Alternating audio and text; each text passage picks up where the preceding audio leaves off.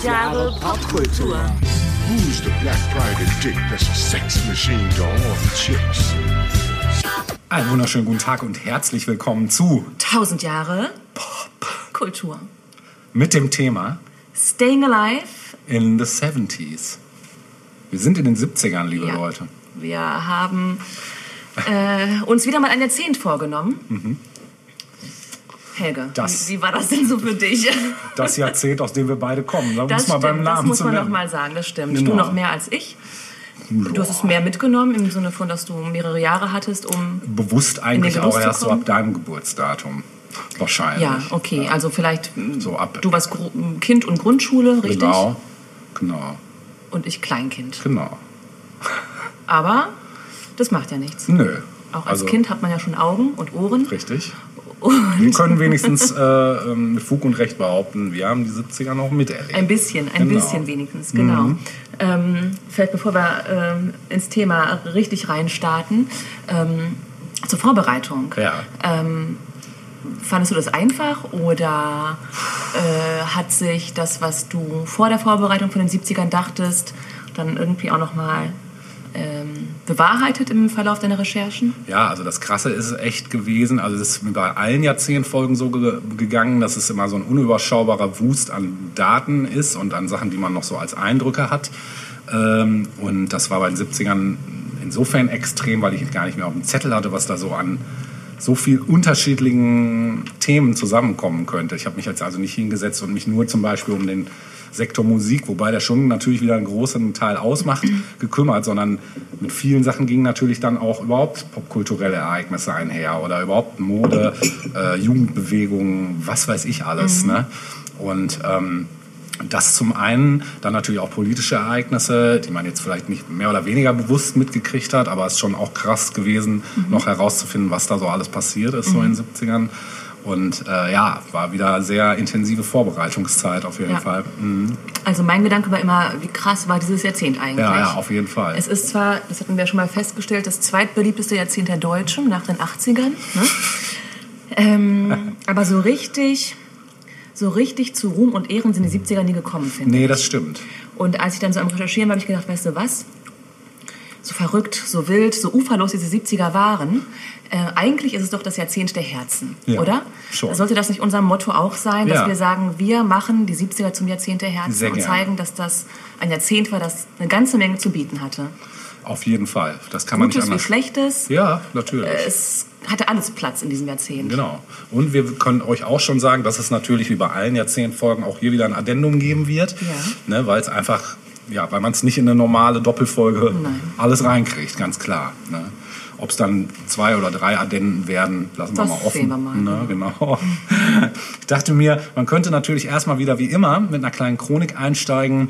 Also das machen wir in den Jahrzehntfolgen immer für die, die es nicht wissen, ähm, dass wir uns einzelne Jahre aus diese Dekaden dann jeweils nehmen und da mal schauen, was da so alles abgegangen ist. Sowohl Darf ich zuerst unterbrechen? Natürlich. Die Frage wäre, ich habe hier wieder ein paar Daten und Fakten dabei, Mhm. ob wir die vorschießen, dass man sich so ein kleines Bild auch nochmal von den 70ern machen kann, bevor wir mit den Jahrzehnten losgehen? Oder Das- willst du mit 1970 erstmal nur beginnen? Also ich, ähm, das, das wäre jetzt mein Start, also 70, 1970 wirklich als Auftakt direkt zu Mhm. Ja. nehmen, einmal zu gucken, ganz kurz, was war so politisch los und was war dann vor allen Dingen auch so musikalisch los und ähm, genau. Dann mach das, doch und dann ergänze ich Okay. mit ein paar harten Fakten. Ja, sehr gerne. Also 1970, ähm, ja, das war halt so ab Anfang äh, in Deutschland zum Beispiel ging es ja irgendwie mit der Entspannungspolitik zwischen BRD und DDR los, ne, dass sich das so ein bisschen die Fronten so ein bisschen entspannten. Ähm, Willy Brandt traf sich da mit dem DDR-Ministerpräsidenten Willy Stoff in Erfurt und äh, zwei Monate danach dann kam der Stoff dann nach Kassel und unabhängig davon diskutierten die vier Besatzungsmächte in Berlin über den besonderen Status der Stadt, der in einem Berlin-Abkommen dann festgelegt werden sollte. Das war so ein ganz großes Thema. Und dann gelang es, äh, das war auch ein großes Thema, äh, im Mai äh, gelang es Ulrike Meinhof und äh, Gudrun Meinfahrt, ne, oder? Ach, so, ach ich dachte, du meinst äh, Nee. die Sportlerin. Nee, ich meinte, ich meinte die, die, andere, die andere Sportlerin. Ulrike Meinhoff, Gudrun Enzlin und anderen, die den gelang es, Andreas Bader aus dem Gefängnis zu befreien. Und diese spektakuläre äh, Aktion, die wurde dann zur Geburtsstunde der radikalen Vereinigung RAF, Rote Armee-Fraktion. Ja, und die Anhänger der äh, legendären Beatles, die hatten andere Sorgen, denn äh, im Mai äh, erschien das letzte Album von denen und die Gruppe hatte sich bereits mehrere Wochen davor endgültig getrennt. Trennungsgerüchte hat es davor schon gegeben, äh, vier, vier Jahre zuvor schon und im Jahr 1970 wurden die dann traurige Realität. Ne? Ja, das wichtigste Rockmusikereignis des Jahres 70 war das dritte Isle of Wight Festival. Habe ich das richtig gesagt? Isle of Wight, ja. Auf der englischen äh, Ärmelkanalinsel Isle of Wight traten vom 27. bis 30. August vor insgesamt 600.000 Menschen Gruppen und Einzelinterpreten wie Jethro Tull, Jimi Hendrix, Supertramp, Miles Davis, The Who und Procol Harum auf. Äh, ja, dann erklärten, wie gesagt, die Beatles das Ende. Einen Monat darauf erschien mit Let It Be das letzte Beatles-Album. Und da waren dann neben dem Titelsong eben Hits wie Get Back und Don't Let Me Down zu hören. Und im Dezember brachte dann Ex-Beatle George Harrison mit My Sweet Lord seinen ersten Solo-Hit heraus. Ähm, ja, das Ende von den Beatles sig- signalisierte für viele Zeitgenossen ebenso wie das Ende der Zusammenarbeit des Schmusesänger-Duos Simon und Garfunkel. Äh, das 1970 mit ihrer letzten LP Bridge over Troubled Water einen Welterfolg hatte, das endgültige Ende der Flower Power Zeit. Verstärkt wurde dieser eher negative Eindruck dann noch durch den Tod äh, der beiden Rockstars Janis Joplin und Jimi Hendrix, die beide nur 27 äh, und an Folgen ihrer Drogenexzesse gestorben äh, sind. Ja, der Sound des Jahres wurde jetzt dann von anderen bestimmt. Mhm, Zum bestverkauften Sommerhit aller Zeiten wurde In the Summertime von, den Briten, äh, von der Britenband Mungo, Mango, Mungo Jerry, Mango Jerry äh, mit ihrem Frontsänger Ray Dorset und für Rock Witzig. Ich dachte immer, das wäre ein Typ, der, das, der so dachte hieß. ich auch, ja. Das war eine Band? Ja, es war eine Band. Für Rockfans äh, war dann auch 1970 Paranoid von Black Sabbath, Black Knight von Deep Purple äh, und das 1969 uraufgeführte Whole Lotta Love von Led Zeppelin, American Woman von The Guess Who und äh, Love Like a Man von Ten Years After ein Muss. 1970 war auch eines der wichtigsten Jahre für die kalifornische Band Creedence Clearwater Revival, die leicht äh, eingängige Rockkost wie Hey Tonight oder Looking Out My Backdoor bot. Und im Dezember auf den Markt gekommene äh, Creedence-Album Pendulum war bereits vor Erscheinen über eine Million Mal verkauft worden. Und den Ruf als Kultband weiter festigen konnten auch die Rolling Stones mit Brown Sugar und Little Queenie. Und aus Deutschland kam 1970 international beachtete Hitware. Äh, Mit dem Song The Witch war die Hamburger Rockband The Rattles nicht nur im deutschsprachigen Raum, sondern auch in den USA und Großbritannien erfolgreich. Ja, und es fand sich äh, eine der musikalisch erfolgreichsten und politisch aktivsten deutschen Musikgruppen zusammen. Mit Rio Reiser als Frontmann debütierten Tonsteine sterben mit dem äh, Tonsteine sterben. Ja. auch, auch bekannt unter die Sterben. genau, die sterben. Das ist auch ein geiler Bandname eigentlich, die sterben. Super. Äh, Das muss ich mir mal merken. Äh, Die debütierten mit der schnell zur Hymne von Hausbesetzern und anderen Linksalternativen gewordenen äh, Agitprop Staccato macht kaputt, was euch kaputt macht. Ja, mainst mainstreamig sanfte Doodle-Hits des Jahres waren A Song of Joy von Miguel Rios, Amazing Grace von Judy Collins, Soul Brother Clifford von der gute Laune Band The Equals, Neil Diamonds Cracklin' Rosie, Black Magic Woman von Santana, Lola von den Kings, Yellow River von Christie und Shalala I Love You von den Flippers. Die gab es damals auch Die schon. Flip? Echt? Mhm. Krass. Unglaublich, ne? Und auf Englisch oder was? Das ist eine gute Frage. Der Titel ist auf jeden Fall auf Englisch. Vielleicht ist aber auch nur der Refrain oder nur Das sind dieser die Satz. Flippers? Die Flippers, ja. Krass, ne? In deutschen Hitparaden tummelten sich 1970 wie gehabt unverfängliche Mitklatschlieder wie Michael Holmes, Mendocino, Erik Silvesters Zucker im Café und Bata Illich Candida. Udo Jürgens hatte seine russische Periode und punktete mit Anushka und Babuschka. Stimmt. Peter Maffay wurde mit den Hits Du, Du bist anders, ja, großartig. Und Ich hab nur dich zum Shootingstar der Kuschelmusikszene. äh, dort war Roy Black mit Dein schönstes Geschenk ebenfalls fest positioniert. Ja, als abschließend noch für, diese, für 1970 die sozialkritische Band Tonsteine Scherben wurde in äh, Westberlin von APS Lanrü, Rio Reiser, Kai Sichtermann und Wolfgang Seile gegründet. Und nach zwei, Single, äh, nach zwei Singles veröffentlichten Barkey James Harvest ihr selbstbetiteltes Debütalbum. Eric Clapton veröffentlichte seine erste gleichnamige Soloschallplatte. Ja, und Deutschland hatte ein neues Schlagerduo. Die Amigos gründen sich. Auch damals Ja. schon. Ja, ich meine, sieht man ja auch, wenn man. Ja, aber ich wusste nicht, dass sie schon. Hm. Interessant. Ich würde mal gerne ein altes Bild von denen sehen, ob die da auch schon so aussahen. Minus Falten. Ja. Genau. Ja, so viel erstmal zum Jahre 1970. Ja. Ähm, Doc bitte gerne an. Das passt super. Ähm, das waren also die Stars und Sternchen Mhm. ihrer Zeit. Äh, wie sah denn das normale Leben aus? Das interessiert uns ja auch immer ein Ja. bisschen, um in so ein Jahrzehnt mal reinzukommen. Ähm, denn das ist ja nicht immer so einfach, sich äh, hineinzuversetzen in die Lebenswelt ähm, der damaligen Zeit. Mhm. Einwohnerzahl 61 Millionen, Deutschland? Deutschland. Deutschland. Ja, und ähm, ja, im Prinzip war Deutschland auch ab, ab den 70er Jahren de facto ein Einwanderungsland. Ne? Einwanderung hat es ja in Deutschland seit 55 gegeben und 1973 war dann mit der Weltwirtschaftskrise äh, Schluss erstmal mit ähm, organisierter Einwanderung. Aber bis dahin waren eben auch schon, sag mal so, die Gruppen ähm, ja, etabliert, gerade lebensweltlich etabliert sozusagen, die dann auch ähm, später hier in Deutschland leben würden. Also insbesondere natürlich ähm, ähm, Leute aus der Türkei, Italien, Spanien, Jugoslawien, Griechenland und so weiter.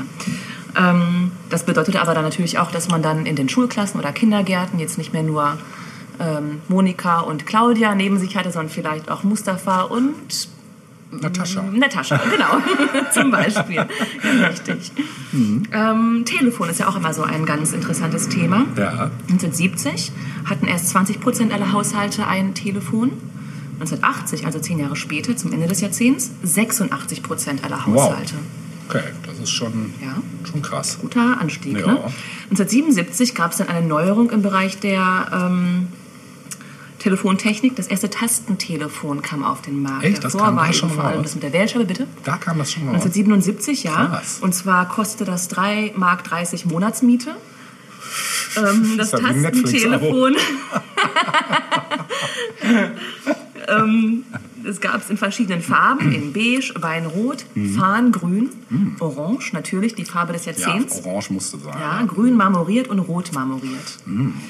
Ähm, natürlich ohne äh, unnötigen Schnickschnack wie Wahlwiederholung und so Sachen. Ne? Das brauchte konnte man ja nicht. gerade noch selber machen. Ja, genau, diese vier, vier Ziffern, die es da, da gab, äh, das konnte man noch selbst. Naja, aber das Tastentelefon wurde nicht direkt angenommen. Die meisten standen immer noch auf Wählen, Ja. also auf Wählscheibe sozusagen. Ja.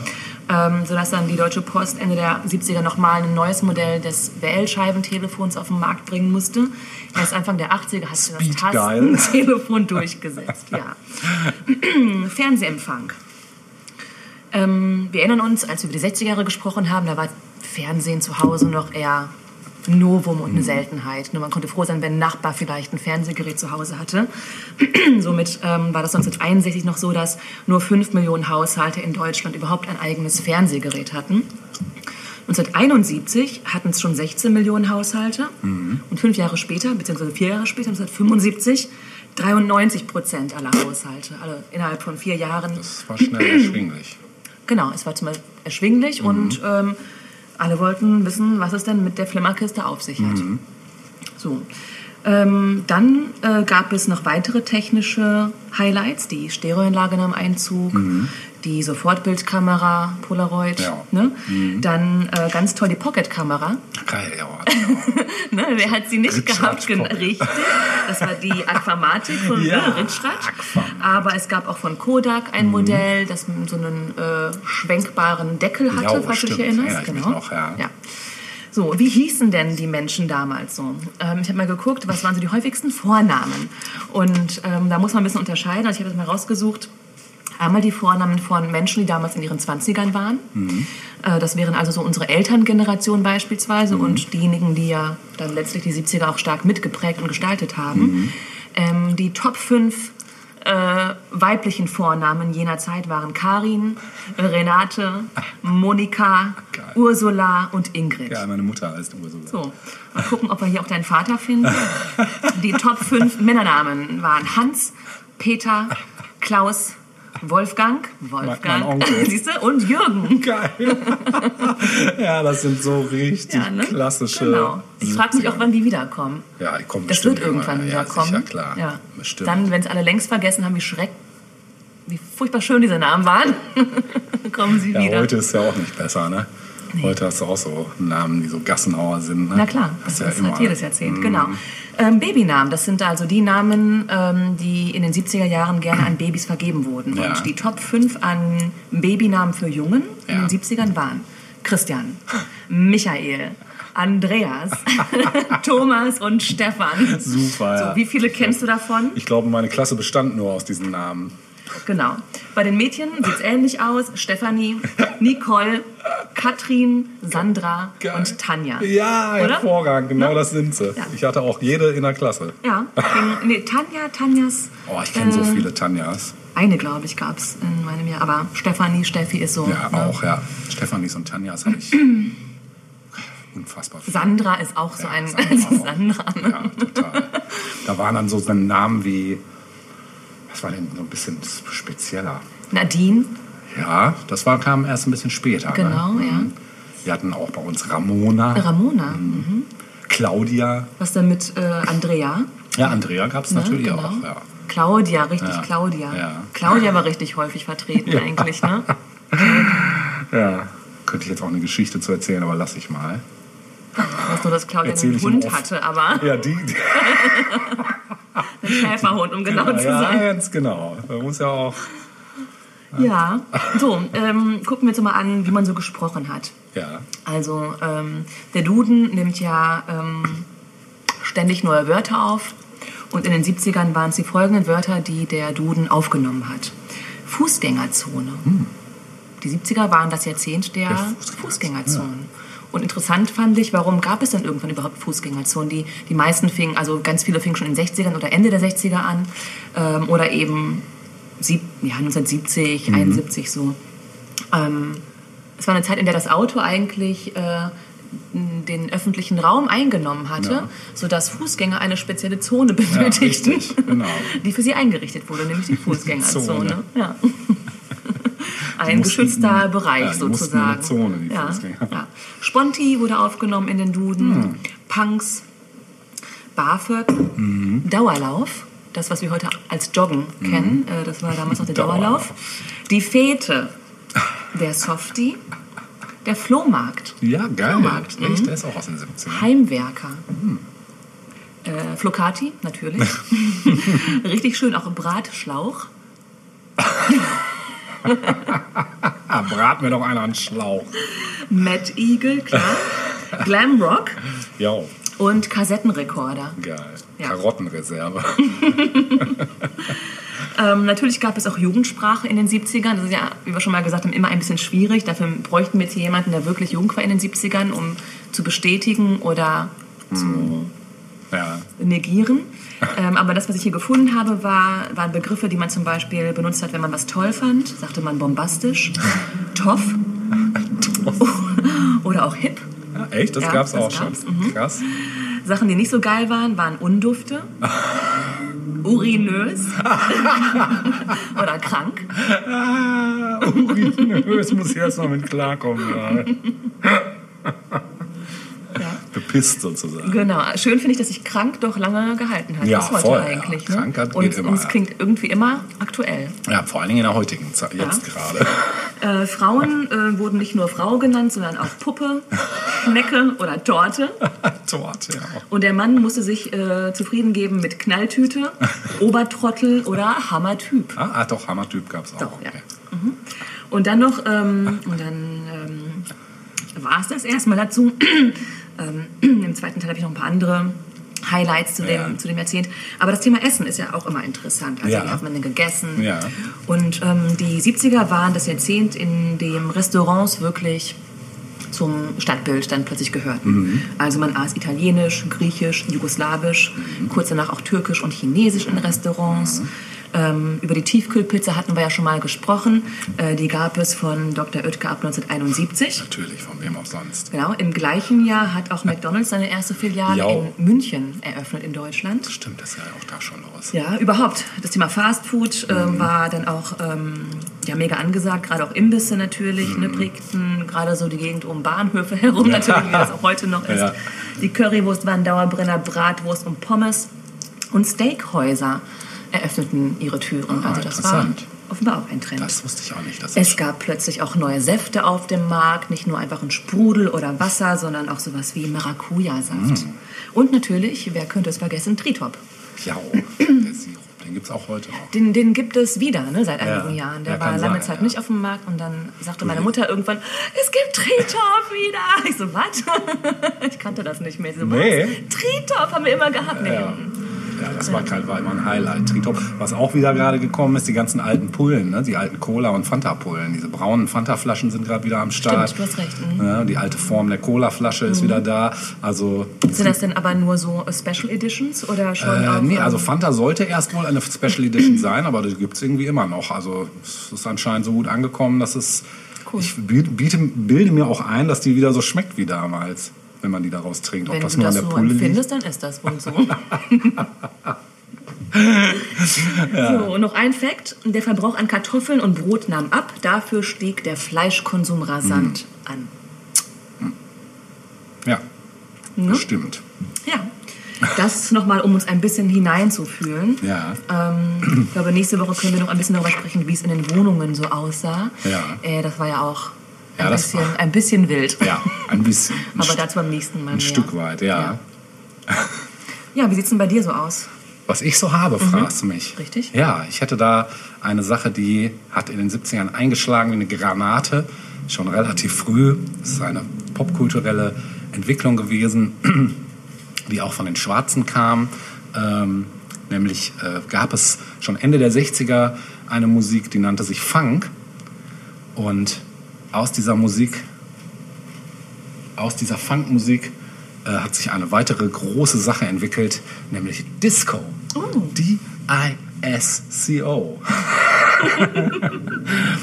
um es mal mit Ottawa an auszusprechen. Ja, also Disco ähm, ist eben so, kommt im Groben aus dem Funk. Ne? Und Funk haben wir ja schon mal in den 60ern kurz erwähnt, war ja das, was der James Brown so mehr oder weniger initiiert hat. Also, also eine Art von Soul, die tanzbarer war, zackiger, ein bisschen grooviger, einfach mehr nach vorne ging noch als Soul. Und äh, ja, Disco war dann wiederum die etwas straightere Variante von Funk. Ähm, also straight heißt in dem Sinne, dass es nicht rhythmisch unbedingt vertrackt war, sondern der Rhythmus war eher tanzbar, durchgehend, ein bisschen klarer strukturiert, meistens in einem Tempo, alles immer so um die 120 Schläge pro Minute, um es mal in Fachsprache zu sagen. Das, was wir heute auch im, wenn man jetzt so in Haus- und Techno-Bereich guckt, da haben wir ähnliche Tempos, ne? Tempi. genau. Und um 74 rum wurde das zu einem eigenen Musikgenre. Und ähm, Texte und Melodie und Gesang, die treten bei Disco halt so ein bisschen in den Hintergrund. Nicht unbedingt, aber ein bisschen. Und die Tanzbarkeit äh, von etwa 100 bis 120 Schrä- Schlägen pro Minute und der Mix, die stehen im Vordergrund. Ja, die Blütezeit von Disco fand dann zwischen 76 und 79 statt. Das war so die, die Phase, wo es am meisten im Mainstream auch angekommen war. Und war prägend für die Mode, den Zeitgeist, das Lebensgefühl. Ja, und ähm, die seit 80ern dann entstandenen Disco-Stile, die werden mittlerweile zur elektronischen Tanzmusik dann eher gezählt, weil da halt auch viel mehr Elektronik dann äh, drin war. Ja, um kurz historisch da mal reinzugehen, war das also nach 69, äh, nach den Stonewall Riots der Schwulen und Lesben in New York, äh, also da war das Tanzverbot für gleichgeschlechtliche Paare aufgehoben äh, worden, hatte sich dann in der schwul-lesbischen Szene so ein neues Selbstbewusstsein entwickelt. Und da äh, schossen in der Stadt so schwule Clubs und Bars so wie Pilze aus dem Boden, denen die Anfänge der Diskokultur eben der 70er Jahre dann lagen auch. Da wurden so ausgiebige Partys mit viel mehr oder weniger öffentlichem Sex gefeiert. Und äh, als Musik kristallisierte sich so eine Mischung aus tanzbarem aktuellen Hardrock, Funk im Stile von James Brown und dann eher so weich, opulent arrangiertem Soul-Unterstil namens Philly Sound. Da ist dann Herr Barry White so ein Kollege gewesen und auch lateinamerikanischer Musik. Das kristallisierte sich raus. Ja, und aus diesen Anfängen wurde 74 dann ein eigener Musikstil, der als Disco bezeichnet wurde. Und stilbildend dabei war äh, unter anderem der DJ und Veranstalter David Mancuso, der in seiner Privatwohnung äh, die legendären Loft-Partys veranstaltete. Da wurden nicht nur zum ersten Mal nonstop Platten hintereinander gespielt, sondern Mancuso äh, der gestaltete den Raum mit Ballons und anderen Elementen und achtete auf die Qualität vom Sound und die Besonderheit von der Atmo da halt so. Und das Publikum des Lofts war nicht nur vorrangig homosexuell, sondern auch eine Mischung aus allen ethnischen Gruppen der Stadt. Und diese Eckpunkte, die wurden im weiteren Verlauf der Entwicklung der Diskokultur zunächst nur im New Yorker Underground äh, mehr oder weniger ausgebaut. Mhm. Ne? Ja, und 74, 75 äh, wurde Disco dann plötzlich auch außerhalb von diesem subkulturellen Untergrund und New York, äh, speziell Manhattan, äh, populär. Hm, Billboard, das äh, bedeutendste Fach- und Branchenblatt für Musik und Entertainment in den USA, begann dann vom 26. Oktober 74 an so Disco-Hitlisten auch zu führen, also die ersten Charts, so Disco-Charts. Die wurden von Tom Moulton, einem der erfolgreichsten und einflussreichsten Disco-Produzenten und Remixer, zusammengestellt. Und der maß so äh, die Songpopularität in New York City. Und das trug zunächst den Titel Disco Action. Und die folgenden Lieder belegten die ersten zehn Plätze. Da werden die einen oder anderen bestimmt noch was von kennen. Ähm, da schaffte es zwischen 74 und 75 so die ersten Disco-Hits den Sprung in die Charts. Rock the Boat zum Beispiel von äh, The Hughes Corporation. Rock the Boat, rock the boat, rock the boat. Rock Your Baby, also Rock gab, war wohl in jedem zweiten Titel drin von George McCrae, kennst du auf jeden Fall, vielleicht spiele ich das im Hintergrund noch ein. Kung Fu Fighting von Carl Douglas, ne, natürlich. Oder Shame, Shame, Shame von Shirley and Company. Shame, shame, Ja. shame, shame on you. ja, als die Plattenfirmen das kommerzielle Potenzial dann so erkannt haben, äh, da wurden dann Platten speziell für Diskotheken äh, produziert. Um die Tänzer länger zu unterhalten, wurden Maxi-Singles im 12-Inch-Format äh, und spezielle Remixe von DJs entwickelt. Überhaupt spielte der DJ bei der Entwicklung von Diskomusik zum ersten Mal in der Geschichte der Popmusik eben eine prominente Rolle. Äh, und die Mixe und die Auswahl der Reihenfolge, in der die Platten auflegte, das entschied dann so darüber, äh, ob die Party lief oder nicht. Ne? Ja, und als Teil der Show forderte er oft zu kollektiven Begeisterungsgesten wie Schrei oder Hände hochheben auf. Ne? Ja, jede gute Dorfdisco Ja, macht das bis heute, macht das oder? heute noch, Ja. genau. Ja, auch in Europa knopfte, äh, knopfte, knöpfte man dann bald, äh, knüpfte man bald an den Erfolg äh, von US-amerikanischen Trend an. Äh, Die sogenannte Euro-Disco. Die gab es damals nämlich schon. In Deutschland ging das 76, unter anderem äh, der Erfolgsweg von Bonnie M. und mit Daddy Cool ging das los. Ne? Und der Munich-Sound von Giorgio Moroder natürlich ganz klar, geprägt durch die Dominanz von Streichern äh, zu sich ständig wiederholende Refrains brachte Welthits wie Love to Love You Baby und I Feel Love von Donna Summer oder Fly Robin Fly des deutschen Mädchentrios Silver Convention hervor. Die Beliebtheit von Disco in Nordamerika und Westeuropa, die gipfelte dann in dem Film Saturday Night Fever 1977. Die Handlung des Films entsprach in etwa dem Lebensgefühl der, dieser Generation, also aus dem, diesem tristen Altersleben so rauszukommen und dann eben für eine Nacht der Star zu sein. Genau, und während dann für ein, zwei Jahre Disco so die Popmusikszene mehr oder weniger regierte, gab es dann auch bald äh, Unmutsbekundungen, wie zum Beispiel Disco Sucks. Und Disco-Musik wurde von einigen auch für tot erklärt. Und wenigen Künstlern gelang es, als Star der Disco-Welle über das Genre hinaus eine lang anhaltende Karriere aufzubauen. Ähm, Donna Summer wurde ebenso wie Barry White ein, ein Weltstar und die Bee Gees schafften mit dem Disco-Sound ein sehr erfolgreiches Comeback und waren auch maßgeblich am Erfolg von Saturday Night Fever beteiligt. Jedoch konnten die Bee Gees sich selbst produzieren, eine Tatsache, die besonders in der Disco-Ära wichtig war. Denn selten zuvor äh, hatten eben Produzenten bessere Chancen, äh, selbst Star zu werden. Äh, eben dadurch, wie sie produzierten, wie Georgie Moroder zum Beispiel, ne? der dann eben Donna Summer oder die Three Degrees und Blondie und so produziert hat. Und natürlich Frank Farian, der dann Bonnie M. Äh, so äh, mehr oder weniger äh, in Stein hat. gemeißelt hat, genau, zählten dann so eben zu den einflussreichsten Persönlichkeiten der Disco-Ära. Ja, und unzählige Pop- und Rockstars wie die Rolling Stones, Rod Stewart, Queen, Electric Light Orchestra und Cher, die gaben ihren Songs damals auch eine discoartige Note. Inflationär weitete sich dieser Disco-Beat in fast allen Genres aus. Selbst Country-Künstler wie Dolly Parton oder Hardrock-Gruppen wie Kiss übernahmen ihn und konnten damit mehr oder weniger große Erfolge feiern. Ja, und dann aber dürfen wir natürlich auch nicht außen vor lassen, äh, speziell in ihrem 79 erschienenen Album Voulez-Vous mit unüberhörbaren Disco-Anklängen äh, rum. Und weitestgehend unbeachtet dagegen blieb da äh, zum Beispiel Liza Minnellis Disco-Album Tropical Nights. Umgekehrt coverten zahlreiche Disco-Formationen Rock- und Pop-Klassiker, etwa Neil Youngs Heart of Gold wurde von Bonnie M. ganz schlimm gecovert oder sogar Beethovens fünfte Symphonie von äh, Walter Murphy. Das wiederum ist ziemlich cool. ähm, Mal gucken, das werde ich glaube ich verlinken, weil es ist wirklich, das ist tatsächlich wirklich eine geile Nummer. Ja, die Disco-Welle beeinflusste dann in den 80er Jahren weiter die Musik, unter anderem eben mit House und High Energy, verstärkt e- elektronische Instrumentalisierung und Verwendung von Samples. Ja, mh, mit der eigentlichen Disco-Musik aus den 70er Jahren hat dann aber so hauptsächlich House eben eine engere Verwandtschaft, wenn man es jetzt mal heute so sieht. Ne? Genau. Ja, das äh, erstmal so zu Disco. Ich dachte mir, man könnte das Ganze noch musikalisch untermalen.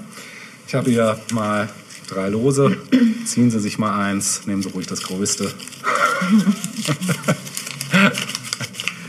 Ein Tastentelefon. Nummer drei. Nummer drei. Da lassen wir uns mal überraschen und sagen, let's dance. Everybody was kung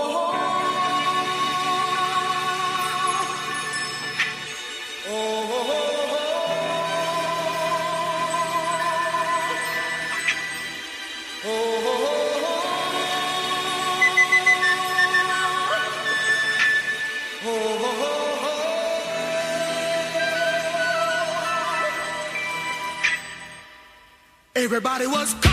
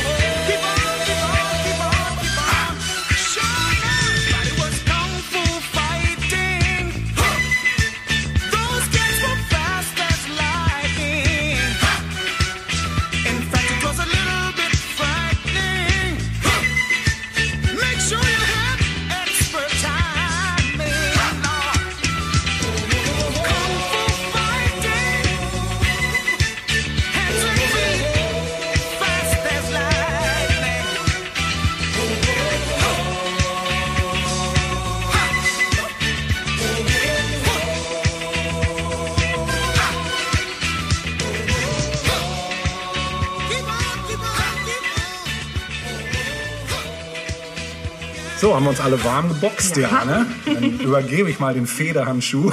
Dankeschön. Wir bleiben in den 70ern. Ja, also das ist schön. Das freut mich. Und zwar ähm, möchte ich gerne ein Album besprechen. Das Album? Oh. Ein Album besprechen. Äh, Das kommt auch nicht so oft vor bei Aber uns. also Ne? nicht dein Fotoalbum, ne? Nee, das nicht. Auch nicht mein Panini-Album. Nein, es soll um ein Musikalbum gehen, das am 21. Mai 71 erschienen ist. Mhm. Von einem Künstler, dessen elftes Studioalbum das bereits gewesen ist. Also er war schon äh, jetzt nicht mehr ein Newcomer. Ja. Und zum Zeitpunkt des Releases war er 32 Jahre alt. Die Rede ist von Marvin Gaye Ah. und seinem bahnbrechenden Album What's Going On. Ja, So, schön. Schön. So, Marvin Gaye. Was wissen wir über Marvin Gaye? Wir wissen, dass er im Grunde genommen seit den 60er, seit den frühen 60er Jahren bereits musikalisch unterwegs war. Und ähm, vorher hat er schon mal so eine Musikgruppe, so eine Art Kapelle, Band, kann man irgendwie immer so schwer sagen, ne? Eine Truppe. Stimmt. Also er war schon äh, früh musikalisch unterwegs. Ähm, und ähm, seit den 60ern war er beim Motown äh, gesigned, aber bei einem Unterlabel von Motown. Ja. Und so richtig zufrieden war er eigentlich nie mit diesem Romantik-Image, das er da erfüllen sollte. Motown war halt die Hitmaschine, Hits für die USA halt. Absolut, ne? ja. ähm, auch geile Sachen natürlich rausgebracht, aber eben auch mh, doch sehr kontrollierend. Ja, hatten ne? auch so einen ganz eigenen Groove, Motown-Sachen. Es gibt den sogenannten Motown-Groove. Genau, ja richtig. Aber auch ähm, Barry Gordy als Boss von Motown hatte eine Vision und Mhm. äh, die musste auch erstmal so bestehen bleiben. ja. Wenn da jemand so ein bisschen ausscherte, das äh, sah man nicht so gerne, weil es ging so. ja darum, Hits zu produzieren. Ja. Ne?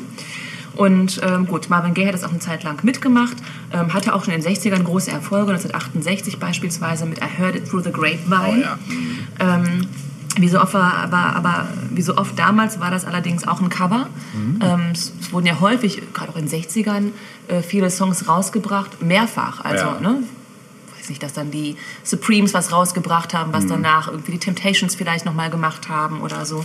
Und auch in diesem Fall war es so, dass Gladys Knight äh, and the Pips ähm, vorher schon I Heard It Through the Grapevine rausgebracht haben. Aber Marvin Gayes Version ist auf Nummer 1 in den USA gestiegen und war ja ein Welterfolg, ne? noch bis heute. Hörte es durch die. Trauben. Trauben? Ja. Reben? Ja? Äh, Ah, okay. wie nennt sich das? Durch die Rebstöcke? Ich hörte es durch die Rebstücke. Und ich bin kurz davor, den Verstand zu verlieren. ähm, naja, 1970 war dann äh, eine Phase für Marvin Gaye, die nicht so fröhlich war. Seine langjährige und häufige Gesangspartnerin Tammy Terrell ähm, war nach langjährigem Leiden äh, an einem Hirntumor verstorben. Ähm, mh, er hatte selbst Eheprobleme, ähm, erkrankte dann auch an Depressionen und ähm, zu dieser Zeit hat er mal was gesagt. Er sagte, ähm, was so mh, die Zeit beim Motown betrifft, hat er mal gesagt, drei Minuten Songs zu singen, in denen sich Moon auf June reimt, interessierte mich einfach nicht. Sympathisch. Ja, 1970 ähm, wurde Marvin Gaye mh, ein Lied vorgespielt und zwar What's Going On. Das Ganze war inspiriert ähm, durch ein Mitglied der Four Tops, Obi Benson. Ähm, der hatte, ähm, als er Polizeibrutalität bei einer Demo beobachtet hat, ähm, die Idee zu diesem Song und ähm, er Cleveland, ein Songschreiber bei Motown, ähm, hat dazu so ein bisschen die Musik gemacht und einen Text geschrieben und das Ganze wurde Marvin Gaye vorgelegt. Ähm, denn die Four Tops hatten das abgelehnt, das war denen zu politisch als Song. Und äh, Marvin Gaye hat gedacht, gefällt mir. Also es war ohnehin eine Zeit, wo er einfach consciouser wurde sozusagen. ne? ähm, der hat den Song dann für sich genommen, hat ihn ergänzt und eine neue Melodie daraus gemacht. 1965 war es allerdings schon so, dass ihn, dass Marvin Gaye die Watts-Unruhen ähm, nachhaltig beeindruckt haben. Also es, er selbst hat es als Wendepunkt in seinem Leben bezeichnet. Also insbesondere ähm, ja, die Lage in den Inner City äh, Hoods, möchte ich mal sagen. Ne? Das hat ihn stark geprägt. Ähm, was ein weiterer äh, Punkt war, der ihn zum Nachdenken gebracht hat, war, dass sein Bruder Frankie äh, aus Vietnam zurückgekommen war, nachdem er dort drei Jahre verbracht hatte, verbracht, kämpfen musste. Und die beiden haben viele Gespräche dazu geführt und das ähm, führte auch nochmal dazu, dass Marvin Gaye ja einfach nicht mehr diese Romantiknummern singen konnte. So, ähm, genau, er hat dann eben What's Going On äh, umgeschrieben für sich ähm, und hat davon auch Barry Gordy, dem Boss von Motown, erzählt. Und der war strikt dagegen. Der hat gesagt, das äh, kommt mir nicht in die Tüte, das ist so politisch. Und entgegen ähm, Barry Gordys Auffassung ist er dann aber trotzdem ins Studio gegangen. Richtig so. Richtig, genau, und zwar im Juni 1970 und hat den Song selbst produziert. Cool. Genau. Und das war auch so der Auftakt der selbstproduzierten Sachen, die er dann so gemacht hat. Also auch das Album, was darauf folgen sollte, war selbst produziert. Ja, ist gut, wenn man sowas ähm, kann. Ne? Bitte? Gut, wenn man sowas kann, dann auch, ne? das selber machen. Ich nehme einfach. an, er hatte da natürlich auch äh, Ja, Kollegen, die ihm geholfen bestimmt, haben. Ne? ja. Aber ähm, oftmals reicht ja schon eine Vision, um etwas umsetzen zu können. Mhm. Und die hatte Marvin Gaye. Ähm, nachdem das Stück fertig war, hätte er es auch gern veröffentlicht. Aber Barry Gordy war dagegen, strikt dagegen. Ähm, Und Marvin hat gesagt, okay, wenn du das nicht rausbringst, dann verweigere ich mich. Ich werde nichts anderes für dich machen, solange das Stück nicht auf den Markt kommt. Und so blieb das erstmal. Das Stück ist dann letztlich im Prinzip heimlich veröffentlicht worden. Also, also Leute der Plattenfirma haben das dann irgendwie verkauft und veröffentlicht und Ja. so. Ne? Und es ist dann irgendwann im Radio gespielt worden und die Single musste dann quasi erscheinen am 17. Januar 71 und innerhalb eines Monats ging das Stück auf Platz 1 der Billboard-Charts. Das hat dann auch Barry Gordy tatsächlich dann auch überzeugt. Natürlich, äh, solange dann eben die Kohle stimmt natürlich. und Hitsville weiterlaufen kann, ähm, geht dann eben auch ein politischeres Stück. Ähm, Barry Gordy hat dann Marvin Gaye dazu überredet, doch ein ganzes Album ähm, aufzunehmen, so wie er sich das eben vorstellt. Gab ihm aber ein Ultimatum, hat gesagt, okay, ich gebe dir bis Ende März Zeit. Das waren 30 Tage. Innerhalb dieser 30 Tage kannst du ein Album aufnehmen, wie es dir gefällt, und darfst es auch selbst produzieren. Und das hat sich Marvin Gaye natürlich nicht zweimal sagen lassen. Er brauchte keine 30, sondern äh, 10 Tage. Krass. 10 Tage, um dieses äh. Album zu produzieren. Also in der Zeit vom 1. März bis zum 10. März 1971 ähm, war er im Studio und hat das Ding produziert. Ja, was ist so besonders an What's Going On? Also, man kann einmal sagen, die Musik ist geil, aber das reicht natürlich nicht, um äh, in die Annalen der äh, Albumgeschichte sozusagen einzugehen. Es war ein Konzeptalbum. Es gilt als das erste Konzeptalbum eines afroamerikanischen Künstlers. Oh, okay. Und vor allem gilt es als das wichtigste Soul-Album aller Zeiten, Krass. weil es einfach so einen Wendepunkt eingeläutet hat. Ne? Ich kriege eine Gänsehaut. Sehe ich jetzt nicht, aber Pulli sieht man es nicht, aber sie ist sie da. durch. Sie ist da. ja, die Themen, die das Album behandelt hat, waren eben das, was ich vorhin auch schon erzählt hatte. Also zum einen äh, Vietnam, Mhm. ähm, die Zustände in schwarzen Vierteln in Amerika und sogar Umweltthematik mit Mhm. Mercy, Mercy. Mercy äh, spricht er eben ja, Umweltproblematiken an. Mhm. Es gilt so als das erste poppige Umweltstück sozusagen. Bitte? krass. Ja, krass. Mhm.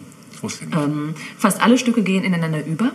Auch cool. Äh, musikalisch hat er Jazz, Klassik, lateinamerikanische Klänge und Rhythmen einbauen lassen. Und das Album wurde ein riesiger Erfolg. Also obwohl es so experimentell war für ihn und auch für den Motown-Sound, wurde es ein großer Erfolg. Ähm, nach diesem Album war dann das übernächste Album von 1973, Let's Get It On, dann nochmal ein Mega-Erfolg. Ähm, der letzte große Hit, den Marvin Gaye hatte, war 1982 mit Sexual Healing, Oh ja. auch ein super Stück. Geiles Stück, ja. Ja, Wann war das? 1982. Ah ja, okay. Mhm. Und viel länger sollte er auch nicht mehr haben auf diesem Planeten, denn 1984 wurde er erschossen. Marvin Gaye wurde von seinem Vater erschossen. Krass. Äh, Er hatte ohnehin immer ein schwieriges Verhältnis zu seinem Vater. Das wusste ich auch nicht. Zum, zum Tod kam es dadurch, dass sich Marvin Gaye, äh, dass er Marvin Gaye äh, einen Streit zwischen seinen Eltern schlichten wollte und der Vater daraufhin zur Waffe gegriffen hat und Marvin äh, zweimal angeschossen hat. Das eine Mal ging direkt in die Brust, das andere äh, in die Schulter oder was. Mhm. Und er ist dann noch am gleichen Tag verstorben. Ja, Heftig. krasse Story, Ja. krasses Leben. Ja. Ähm, aber er hat ein Erbe hinterlassen, absolut. auf das dann viele andere Künstler aufbauen konnten. Ja, ja. Kann man sagen. Ja, auch schön zu sehen, dass jemand, der eigentlich schon so lange im Business war, sich dann nochmal selbst Mhm. ähm, komplett neu erfunden hat und nicht für irgendeine Marketingstrategie, sondern ähm, war das genaue Gegenteil. Er ist ein Risiko eingegangen mit dem, was er Mhm. gemacht hat mit diesem Album. Ne? Ja, und natürlich wollen wir auch ein Stück hören von diesem Darauf- Album. Darauf habe ich gehofft, sein? ja. Natürlich. ähm, wir hören äh, den Song Inner City Blues, Make Ja. Me Wanna Holler von 1971. Alles klar, viel Spaß damit.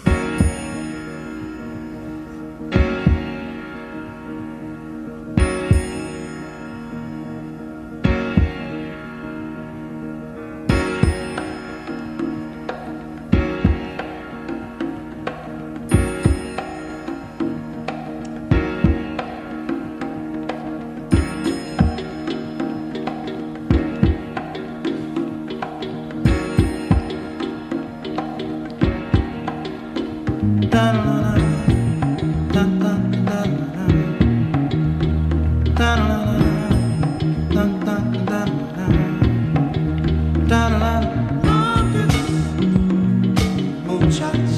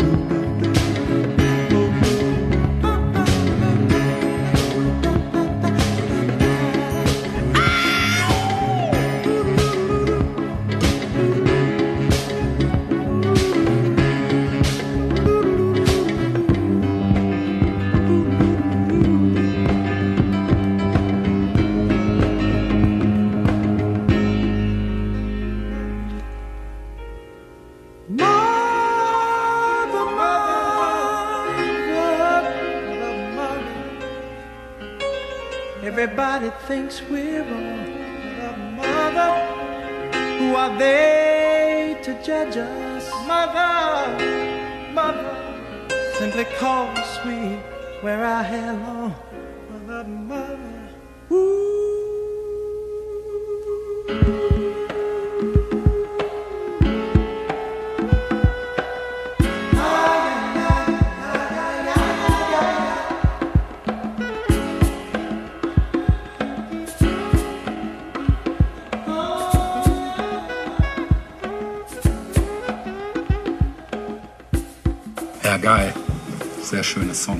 Song. Du gerade noch, äh, dir fallen allein drei Stücke ein. Ja, die, äh, also speziell eins äh, ganz konkret, nämlich von Dextrose, ich weiß gerade den Titel nicht. Die ähm, äh, das gesampelt haben. Genau, diesen Anfangspart ne, mit diesem Klavierakkord und dieser Bass. Aber der Bass ist nur so angedeutet, also da wird jetzt nicht ein ganzer, ein ganzer Lauf gesampelt, sondern nur so drei Töne.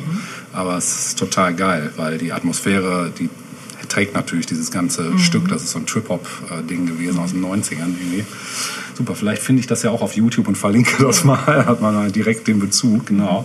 Sind natürlich gerade so alte Soul- und Funk-Sachen und auch Disco-Sachen sind natürlich Sachen so Eldorado für Sample-Künstler, die dann sich irgendwelche Fragmente nehmen und da was draus bauen. Genau, und wir bleiben auch bei der Musik. Wir gehen aber mal wieder nach Deutschland zurück, denn in Deutschland gab es ein Phänomen, was ähm, in den 70ern losgetreten wurde, eigentlich sogar schon Ende der 60er. Ich hatte das auch schon mal kurz in der 60er-Episode angerissen, habe damals schon darauf hingewiesen, dass ich es in der 70er genauer besprechen möchte, weil da erst diese Eigendynamik sich entwickelte. Die Rede ist nämlich von dem Thema Krautrock. Und Krautrock, äh, muss man dazu sagen, ähm, ja, hat sich so mehr oder weniger im Zuge der Studentenbewegung in den 60er Jahren in Deutschland entwickelt. Ne? In Ende der 60er, um genau zu sein. Und ähm, ich möchte speziell auf eine Band erstmal kommen, nämlich auf die Band, die ich auch damals schon mal erwähnt habe, nämlich Amondyl.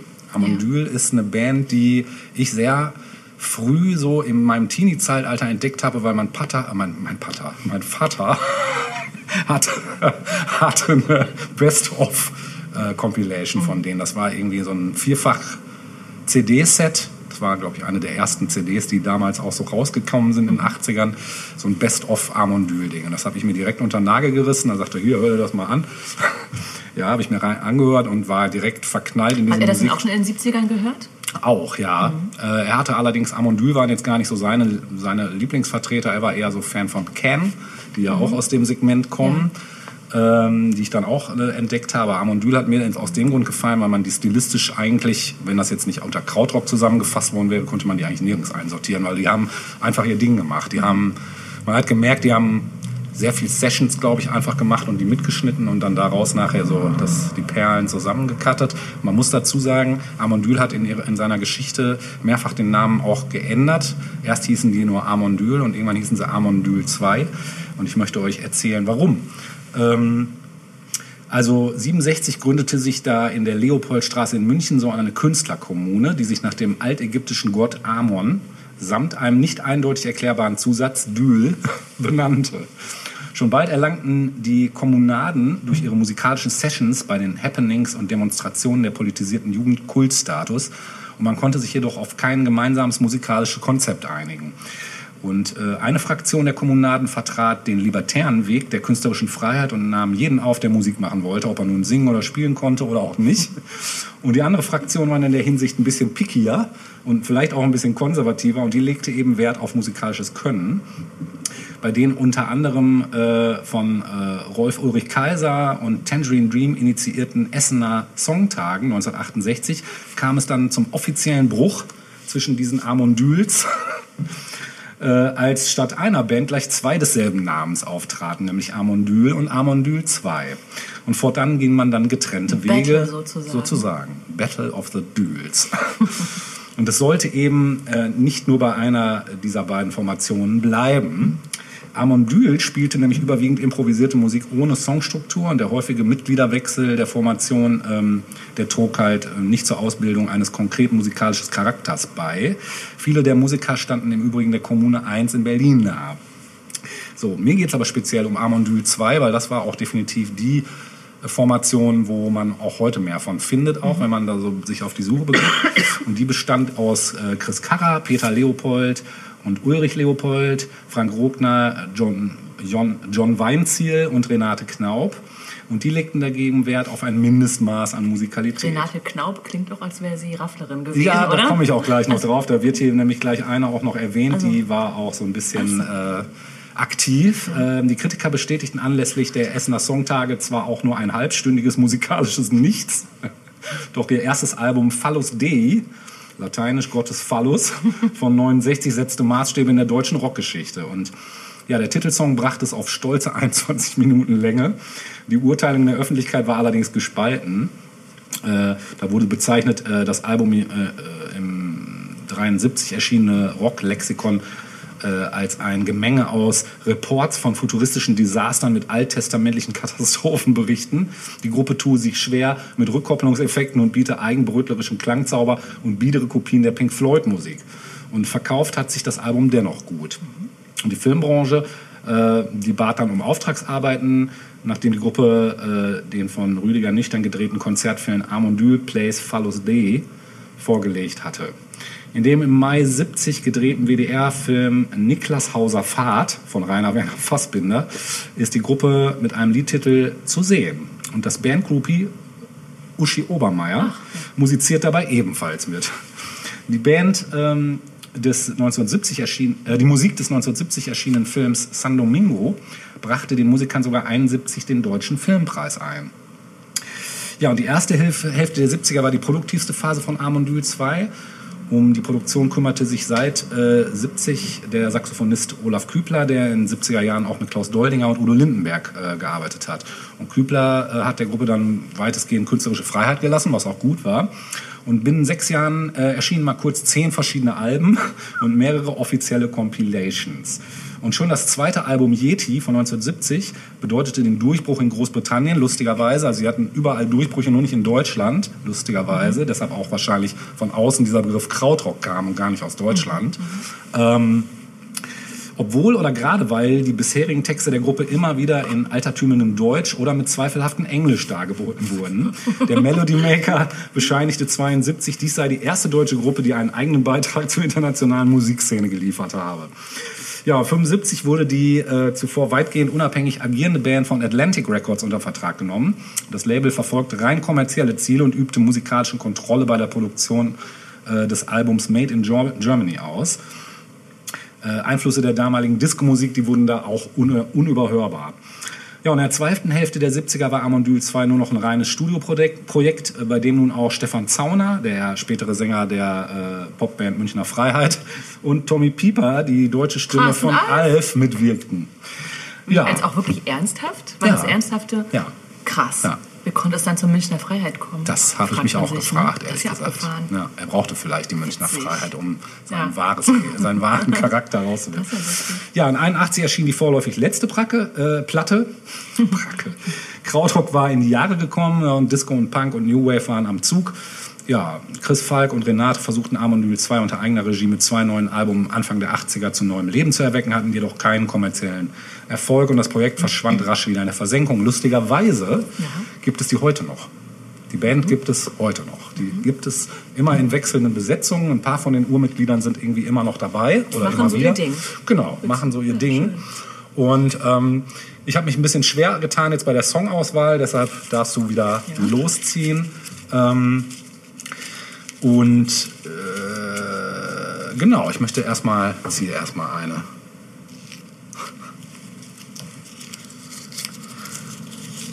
Mal gucken, was du da ziehst. Nummer zwei. Nummer zwei, dann hören wir vom 1973 erschienenen Album Wolf City.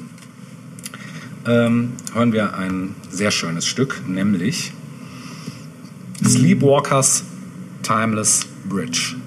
Viel Spaß damit.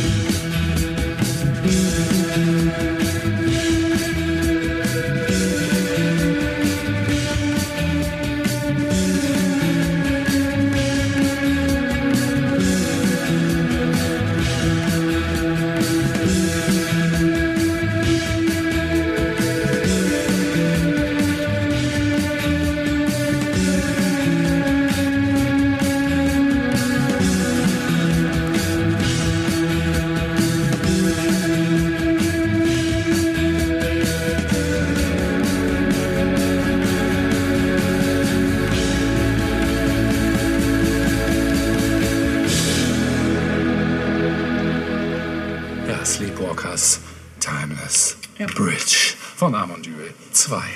Sehr schön. Von 73 übrigens. Mein Von Geburtsjahr. 73, okay. Gut. Mm, Wir bleiben in Deutschland Ja. und widmen uns einem Thema, das nicht so schön ist. Hm. Die 70er, das haben wir ja schon gesagt, waren ein Jahrzehnt voller Überraschungen. Es gab ganz tolle Sachen, aber es gab auch echt nicht so geile Sachen. Und ähm, eine, eine dieser Sachen war ähm, der erhöhte Heroinkonsum im Verlauf der 70er Jahre. Und der war schon bemerkenswert.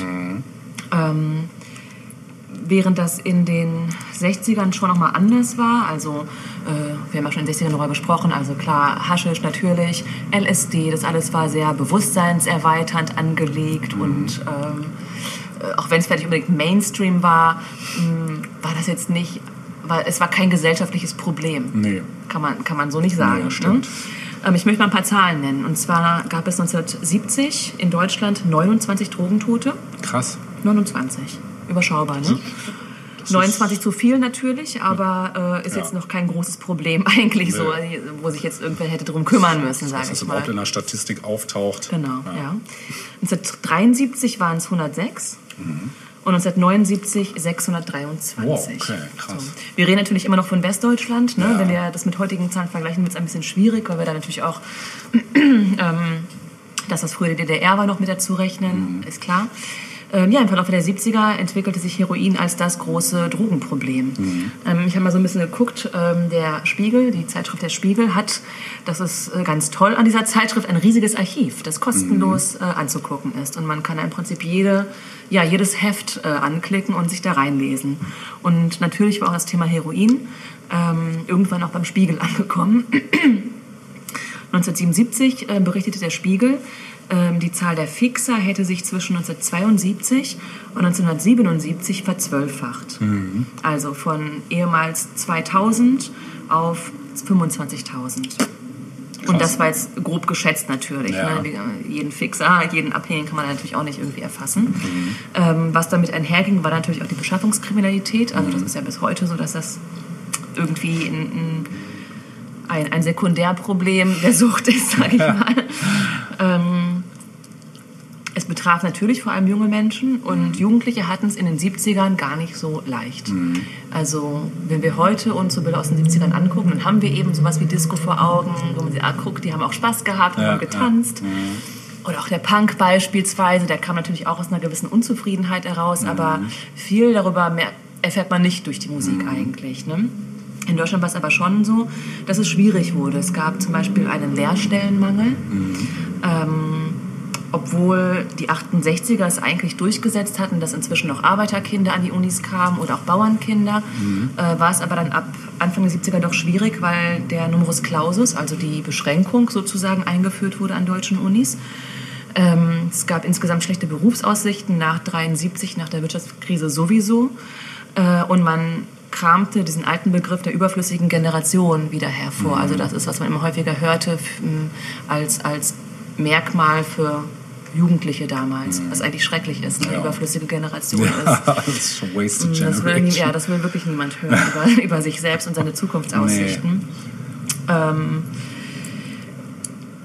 in dieser Zeit war der Konsum leichter Drogen stark gesunken. Also das, was ich vorhin gesagt habe, sowas wie Haschisch gab es natürlich noch, aber nicht mehr, im, nicht mehr so wie, wie in den 60er Jahren.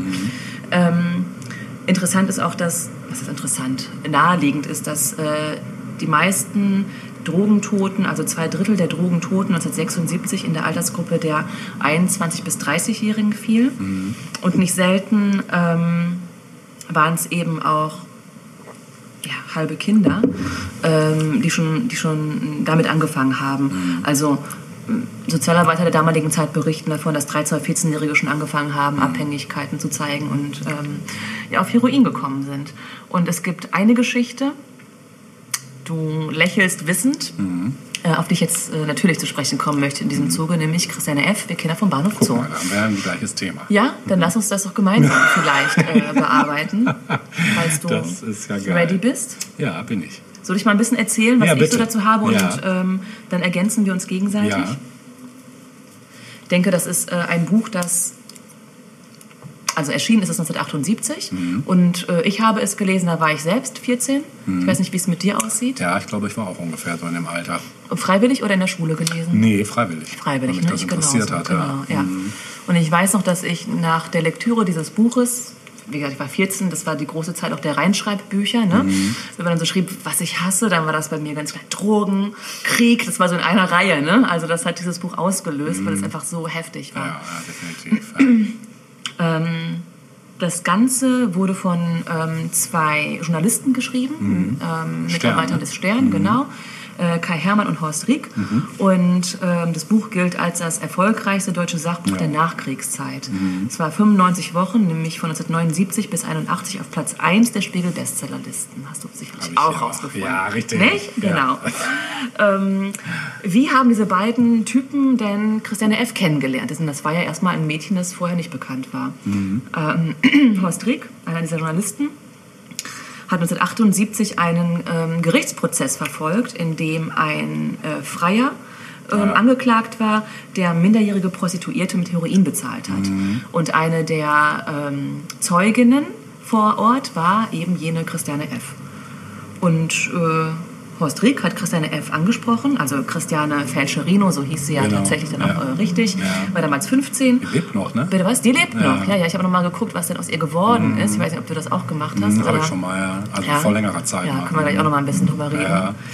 Ähm, jedenfalls ähm, wollte er gerne ein Interview mit ihr machen und sie hat eingewilligt und aus diesem eigentlich geplanten zweistündigen Interview wurde eine Interviewreihe sozusagen, die sich über zwei Monate hinzog und in der Christiane F. im Prinzip ihre Lebensgeschichte erzählt hat.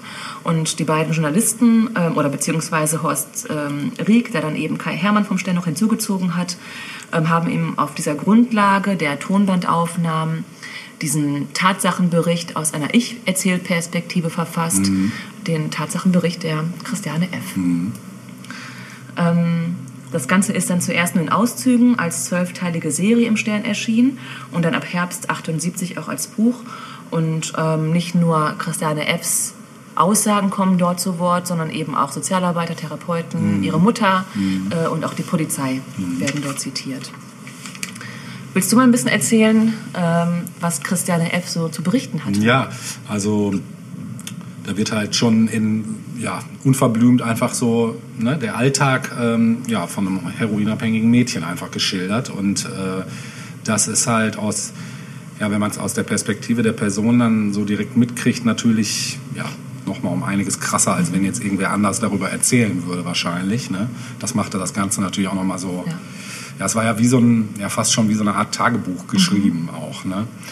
Und äh, ja, dieser Teufelskreis aus sozialen Problemen und Drogenabhängigkeit, Kriminalität, Prostitution und Verrohung und was weiß ich alles, was da mit reinspielt. Dann noch irgendwie so ja, ein bis zwei gescheiterte Liebesgeschichten und äh, das eine gibt dem anderen mehr oder weniger so die Klinke in die Hand. Ne? Oder dann auch irgendwie Freunde von ihr, die dann auch sterben und ähm, ist das, äh, ja, es geht einem einfach schon, geht sehr, sehr nahe.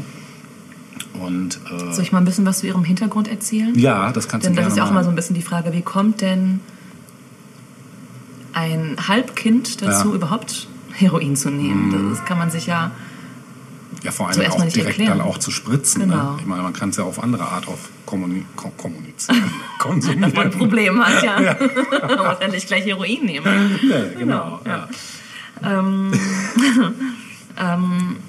Christiane F. ist als Kind mit ihren Eltern in die Hochhaussiedlung Gropiusstadt Ja, genau. gezogen. War, also Gropiusstadt Ja, ist auch so ist ein so. Schlagwort, oder? Warst du da mal? Äh, mal nein. angeguckt? Ja, mal Muss machen. ich mal machen. Das ist wirklich, wenn du da reingehst, ähm, hörst im, im Hinterkopf schon, wie Heroes von David Bowie Krass. anfängt und die Leute in Zeitlupe durch die Gänge laufen und Scheiben einschmeißen. Und, ja. Ja. es ist krass. Also das Setting passt schon. Also dazu Christiane F. mit ihren Eltern und ihrer Schwester hin. Der Vater war gewalttätig. Der Mhm. Ja. war, hat seine Frau verprügelt, hat Ja. seine Kinder, also Christiane und ihre Schwester verprügelt, Ja. bis dann irgendwann die Mutter ausgezogen ist mit den Kindern und zu ihrem neuen Freund gezogen ist. Mhm. Äh, Christiane hat dann irgendwann angefangen zu kiffen, auch ein bisschen Alkohol äh, zu trinken mit ihrer neuen Clique, die sie dort ähm, kennengelernt hat. Mhm. Klassischer Einstieg. Klassischer Einstieg, genau, ja. Das heißt, irgendwie fängt man ja immer an ne? Mhm. und selten mit dem härtesten. Ähm, es kamen dann irgendwann Trips und Tabletten dazu. Mhm. Sie fingen an, die Schule zu schwänzen, ihre Mutter anzulügen. Und irgendwann hat sie dann auch schon die Disco Sound besucht. Die sagen umwobene Ja. Disco Sound in Berlin. Ähm, dort in der Disco lernt sie neue Freunde kennen, verliebt sich in einen Jungen mit dem schönen Namen Detlef. Ja. Der fehlte, glaube ich, in meiner Auflistung, oder? Das, Oder ja. hatten wir den äh, drin? Weiß ich jetzt gar nicht. Ich weiß jetzt auch gar nicht. Ich glaube, der fehlt. Ich aber- schau noch mal. Er hieß nicht Wolfgang, er hieß Nee, Detlef. Detlef, Warte mal. Das ist, äh, nee, war vielleicht auf Nummer 6 der beliebtesten Namen, ich weiß es nicht. Ähm, ja, der Detlef. Ähm, der spielt natürlich auch in diesem Tatsachenroman eine große Rolle. Der begleitet sie bis zum Schluss eigentlich. Ähm, jedenfalls ist das auch die Zeit, in der die Droge Heroin ähm, auch äh, in diese Disco Sound kommt. Und Detlef probiert es dann auch und kurz darauf probiert es auch Christiane ähm, und zwar auf einem Konzert von David Bowie. Genau. Ähm, nicht, in der, nicht in der Disco Sound, sondern in der Deutschlandhalle, wo er am, 8., am 10. April 1976 live gespielt hat. Ja. Da zieht sie es sich äh, zuerst durch die Nase und sie ist damals wie alt? 13. 13, ja. 13. ja. Das ist so krass. Was hat die äh, mit 13 auch in der Disco auch zu suchen? Ja, das einmal und dann aber auch echt mit 13 schon so eine geringe Hemmschwelle davor zu haben, sich so ein hartes Ja. Zeug reinzuziehen. Vor allem, ich meine, wir reden ja davon, dass sie auch vorher schon Trips und Tabletten und Ja. Alkohol. Armes Kind. Mhm. Naja, es beginnt dann natürlich, wie es auch kommen musste, der regelmäßige Konsum Mhm. und ähm, auch kleinere De- Delikte, um eben an äh, die Kohle für Ja. Mhm. den Konsum zu kommen. Mit 14 dann lässt sie sich zum ersten Mal von einem Junkie in Druck setzen und fängt von da an auch regelmäßig an zu spritzen. Mhm. Ähm, kurz darauf sagt ihr Detlef, dass er äh, sich am Bahnhof Zoo prostituiert. ähm, naja, und von da an, ähm, ja, im Dezember 76 ist es noch so. Also wir reden hier von einem halben Jahr zwischen erster Heroinerfahrung ähm, und äh, den ersten richtig heftigen Entzugserscheinungen bei Christiane und Detlef und äh, dem Alltag, der sich einstellte, nämlich dass beide eigentlich nur noch da, dafür lebten, sich den nächsten Schuss zu holen und ähm, dazwischen dann eben die Kohle ranzubringen, um sich das Ganze finanzieren zu können. Und ähm, es war dann auch unvermeidlich, dass äh, Christiane irgendwann anfing, auf den Strich zu gehen. Dort hat sie dann Freundinnen kennengelernt, du hast es vorhin schon kurz erwähnt, nämlich äh, Stella und Babsi. Ja, stimmt, Babsi, ja. Ja, Babsi. Ähm, bei Babsi ist es so, dass sie im Verlaufe des Buches eine enge Freundin von Christiane wird und ähm, dann auch von Therapie zu Therapie quasi stolpert, bis sie dann irgendwann aus dem Krankenhaus, also Babsi abhaut aus der Therapie. Und ich glaube einen Tag später dann ähm, tot aufgefunden wird aufgrund äh, einer Überdosis. Und Babsi gilt zu dem Zeitpunkt als jüngste Drogentote Deutschlands. Ähm, das Buch ist äh, ein ständiger Wechsel zwischen Konsum, Entzug, Polizei, Konsum, Entzug, Konsum, also es geht hin und her, wirklich. Also sie versuchen davon loszukommen. Die Mutter kriegt es irgendwann auch mit, dass Christiane abhängig ist, versucht auch das, was ihr irgendwie möglich ist, aber das ist nun mal einfach nur sehr beschränkt der Fall. Ähm, die Mutter schickt sie zu der Oma, dann kommt sie wieder zurück, äh, macht einen Entzug, fällt wieder in die Sucht. Ähm, gut, am Ende ist es dann so, dass die Mutter dann letztlich sagt, okay, ich schicke dich nach Hamburg ähm, zu Verwandten und dort endlich kommt dann Christiane erst einmal los von, vom Heroin. Ähm, und da endet eigentlich auch das Buch. Mm, 1981 wurde das Ganze grandios Ja. verfilmt. Ja. ja. Ähm, hätten wir vielleicht noch in der 80er-Jahre-Episode besprechen können, haben wir nicht. Nee, stimmt. Das ist jetzt nochmal ein heißer Filmtipp, finde ich. Ja, Ähm, definitiv. Es war auf jeden Fall ein einschlagender Erfolg, muss Mhm. man sagen. Also ich habe ja vorhin schon gesagt, wie oft das Ding verkauft wurde, das Ja. Buch. Ähm, es war zum ersten Mal der Bericht über eine Drogenabhängigkeit, der ähm, ich sag mal, die, die, die Bevölkerung des Landes äh, in Kenntnis gesetzt hat über diese Problematik. Also es Ja. war vorher keinem bekannt, was da abseits äh, des heimeligen Alltags der meisten im Land irgendwie abging. Also ähm, Kinderprostitution, Ja. Drogenbeschaffungskriminalität etc. Also das war äh, zum ersten Mal wirklich, dass das die Leute auch so erfahren haben. Ja, ja, auf jeden Fall. Ja, Ich fand das äh, als Jugendliche extrem beeindruckend, ja, muss ich ich auch. sagen. Mich hat das auch. Ich glaube, auch wenn ich es äh, heute lesen würde, fände ich es noch mal mehr beeindruckend, Ja. weil ich das heute mal in einen ganz anderen Kontext setzen würde wahrscheinlich auch. Ja.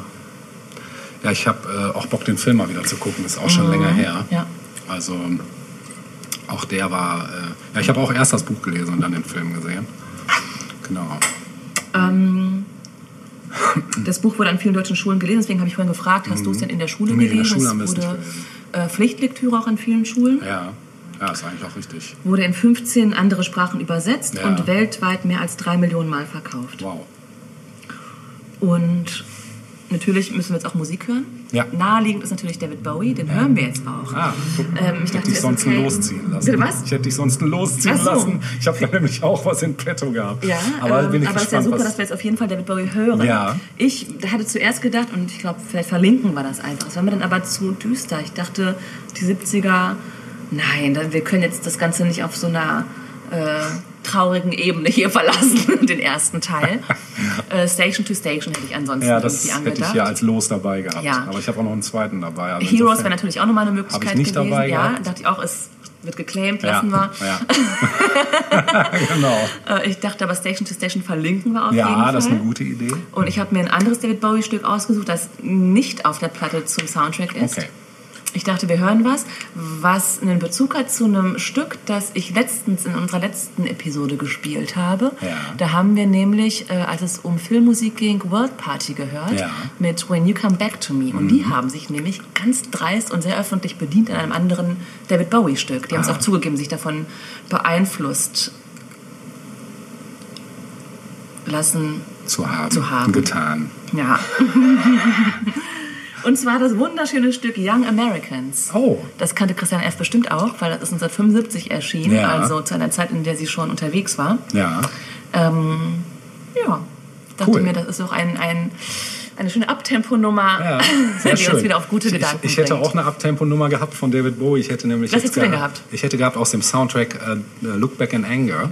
Kenne ich nur von Oasis. Und zwar Don't Look Ist Back ja ist komplett was anderes. Also wenn du den Film gesehen hast, dann kennst du den Ja. Song auch, 100 Pro. Mhm. Okay, aber dann hören wir jetzt Young Americans. Young Americans von David Bowie.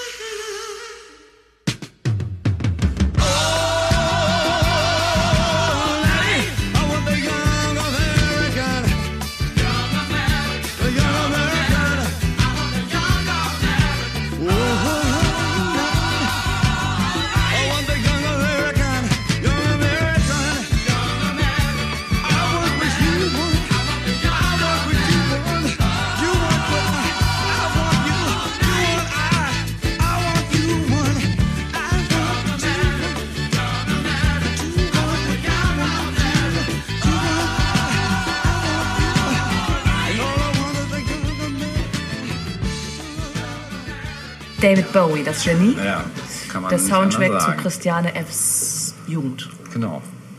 Äh, noch ein, zwei Fun Facts zu Christiane F. Äh, Facts. Ähm, wie ging es denn? Achso, erst noch, äh, was mir dann noch einfiel.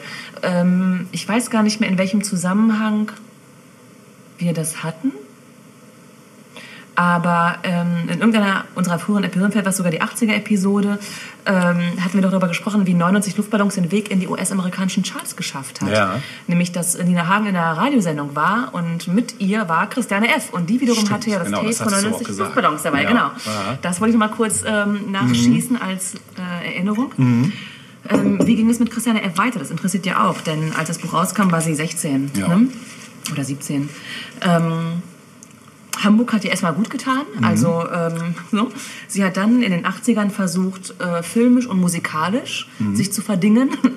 ähm, hat auch so ein bisschen versucht, auf den NDW-Zug aufzuspringen. Richtig erfolgreich war sie nicht, Mhm. aber zumindest war sie produktiv. Ähm, Hin und wieder kam sie immer wieder in den Medien auch vor, also in Interviews. Mhm. Ja. Ähm, ich weiß, in den 90ern war sie teilweise noch präsent und Ja. auch später. Ähm, sie hatte wohl, war noch im Methadon-Programm wohl auch. Ah, okay. äh, interessant fand ich auch, dass ihre Schwester auch dann irgendwann äh, Age genommen Oh, okay, hat, tatsächlich, ja. Ähm, also es hat irgendwie beide hart getroffen. Ja. Und sie hatte wohl auch noch einen Blog tatsächlich, den sie betrieben hat, also auch schon in Zeiten des Internets dann war sie noch präsent. Krass. Dann hat sie eine Autobiografie veröffentlicht vor einigen Jahren. Ich Ja. weiß nicht, ob die lesenswert ist oder nicht. Ja, weiß auch nicht. Und irgendwann hat sie sich dann von der Bildfläche, von der öffentlichen Bildfläche verabschiedet. Also auch ganz offiziell. Bildzeitung. Ich glaube, mit der hat sie eh nicht viel am Nee, Hut. Gott sei Dank. Nee. Ähm, jedenfalls ist sie heute öffentlich nicht mehr präsent. Sie hat Ja. sich irgendwann zurückgezogen. Wir können hoffen, dass es ihr soweit gut geht. Ja, ja. sehr nice. Dann würde ich zum Abschied Ja. noch in ein Jahr gehen aus den 70ern. Ich, wir skippen mal 1971, da ist zwar auch was passiert, aber nicht so viel Nennenswertes und gehen direkt nach 1972 hin. Äh, Im Jahr 72 gab politisch erstmal ähm, eine wichtige Sache, nämlich das Transitabkommen zwischen der BRD und der DDR. Äh, also das war so ein Grundlagenvertrag und dann ging, wurden auch die Grenzen so weit, dass man eben passieren konnte, ne? zumindest als von West nach Ost. Umgekehrt war es ja Schwierig. erstmal schwierig weiterhin, genau. Äh, ja, und diese neue Ostpolitik, die eben während der Zeit von Willy Brandt zustande kam, die ließ ähm, die Hoffnung auf ein vereintes Deutschland trotzdem in weite Ferne rücken und stieß deshalb nur auf bedingten Zuspruch im Westen. Und äh, ja, in der DDR wurde sie da auf der Re Regierungsebene als politischer Sieg ge gewertet. Das sportliche Ereignis von 72 oder beziehungsweise das tragische sportliche Ereignis waren natürlich die Olympischen Spiele in München, die überschattet wurden von einem politischen Massaker. Ähm, eben elf Sportler der israelischen Mannschaft wurden äh, von der Terrororganisation der palästinensischen Schwarzer September als Geiseln genommen. Und als dann die Befreiungsaktion scheiterte, äh, ja, da wurden alle Geiseln, fünf Terroristen und ein deutscher Polizist äh, ja, quasi getötet. Und die Spiele wurden einen Tag vorzeitig beendet. Und Aber nur einen Tag vorzeitig. Ja, nur also einen Tag vorzeitig, Bekannt ja. war ja dann die Aussage des IOC-Präsidenten, the games must go on. Naja, aber sicher. Wäre das heute noch möglich? Nee, glaube ich nicht. Glaube ich auch nicht. Oder? Das würde Oder? ich weiß es nicht. Aber wenn man bedenkt, wie lange äh, das Olympische Komitee gewartet hat, äh, die diesjährigen Olympischen Ja. Spiele ausfallen zu lassen, Stimmt, fragt ja. man sich, was braucht es denn, damit Ja, der. Scheiß mal... Oder? Der Scheiß ist es nicht, ne? Nee, Ähm, ich mag äh, die Spiele, aber Ja, das ist schon, da hast schon recht. Ähm, ich weiß nicht, ob halt das heute so ohne weiteres... Weiß ich nicht. Wie, Siehst viele, halt- wie viele Tote hat es gegeben? Sag Nummer sieben? Nee. Alle Geiseln, fünf Terroristen und ein deutscher Polizist. Also insgesamt äh, 16, 17. Oh Gott, ja. ich meine, ne? Ja. Das ist ja beispiellos. Ja. ja. Beispiellos war auch die Watergate-Affäre. Ja. Die war auch in 72 äh, mit, mit Richard Nixon. Ähm, ja, und dann äh, gab es im Fernsehen einen freudigen, äh, eine freudige Geschichte. Am 27. Mai sahen die Deutschen die erste Folge der Science-Fiction-Serie Star Trek. Die kam da nämlich. Genau, und die erste Spielkonsole kam auch auf den Markt äh, mit dem Namen Odyssey der Firma Magnavox, ein heute sehr begehrtes Stück Popkultur. 72 war außerdem auch das Jahr vom Glamrock, äh, quasi personifiziert, personifiziert durch den T-Rex-Frontmann Mark Bolan, die also mit Telegram, Sam Metal Guru und vor allen Dingen Children of the Revolution äh, auf sich aufmerksam machten. Großartig auch. Ich Genau. kenne auch nur dieses eine Stück, Children of the Revolution. aber Ehrlich? das- Die anderen ja, kennst du nicht? Ich glaube nicht. Oh, da entgeht dir aber was. Ja? Ja, durchaus. Warum? Sei dir und allen anderen ans Herz gelegt. Das ist, das ist Geile geil. Musik. Ja, definitiv. Ja? Ist wirklich, äh, man, man versteht dann auch so, so Sachen wie Britpop mehr und so diese ganzen Ver Querverbindungen Ah. Mhm. Ja. in äh, neuere Musikgeschichten. Mhm. Ja, ähm, äh, richtigen Rockfans war das allerdings ein bisschen zu lasch, was die da fabriziert haben. Und die Publikumsgruppen, die fanden dann ihren Spaß eher so bei den Hammerrhythmen von Uriah Heep, deiner Lieblingsband, die Purple, Led Zeppelin und äh, bei den ziselierten Texten von David Bowie zum Beispiel Muddy, Moody Blues, Procol Harum oder bei den lebensfrohen Brachial-Vulgarität von Cooper. Der hatte so Songs wie Elected oder School's Out. Ne? Alice Cooper. Natürlich. Ja. Ja. Aber auch so Funk-Pop wie I Be Around von den Spinners oder Stevie Wonders Superstition oder die Temptations Coverversion von Papa Was a Rolling Ja, Stone. super. Super Dinger, genau. Äh, Begeisterung löste auch das von Eric Clapton äh, Band Derek and the Dominos veröffentlichte Emotion, em Emotionslied Laila äh, mit dem eigenartigen Klaviermusik ausklang. Ja, und verträumt wurden die Augen nicht nur von amerikanischen Schulmädchen, wenn der weinerliche Softhit A Horse with No Name von America, ähm, äh, das sanfte America von Simon und Garfunkel oder American Pie von Don McLean erklang. Ja, und für Jungvolk, dem nach der Schule und Job am Wochenende der Sinn nach bloßem Spaß und harmlosem Quatsch stand, produzierten europäische und amerikanische Gruppen am laufenden Band simple, kaum voneinander zu unterscheidende Mitsing-Hits. Dazu gehörten optimistische La-La-La-Liedchen wie People Need Love von ABBA oder, Pipini? Nee, das ist ja was anderes. Von ABBA? oder Sacramento von Middle of the Road. Ja, stimmt. oder äh, New Seekers, Beck, Steel or Borrow, Sweets, Glam, kreischiges Blockbuster und Elton Johns Crocodile Rock, ebenso Dr. Hooks kratziges The Cover of the Rolling Stone, das äh, titelprogrammatische Footstumping Music von äh, Grand, Music, äh, Grand Funk Railroad und das rummelige Goodbye T-Jane von Slade oder das ultrasüße Puppy Love des 15-jährigen Donny Osmond sowie das ploppige Instrumental Popcorn von Hot Butter.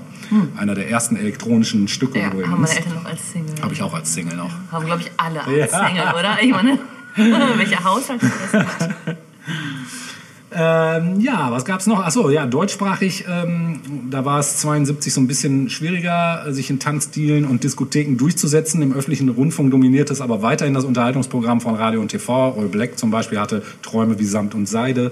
Dalia Lavi sang Meine Art, Liebe zu zeigen. Und Jogo Markus wusste, eine neue Liebe ist wie ein neues Leben. Und- Schalala.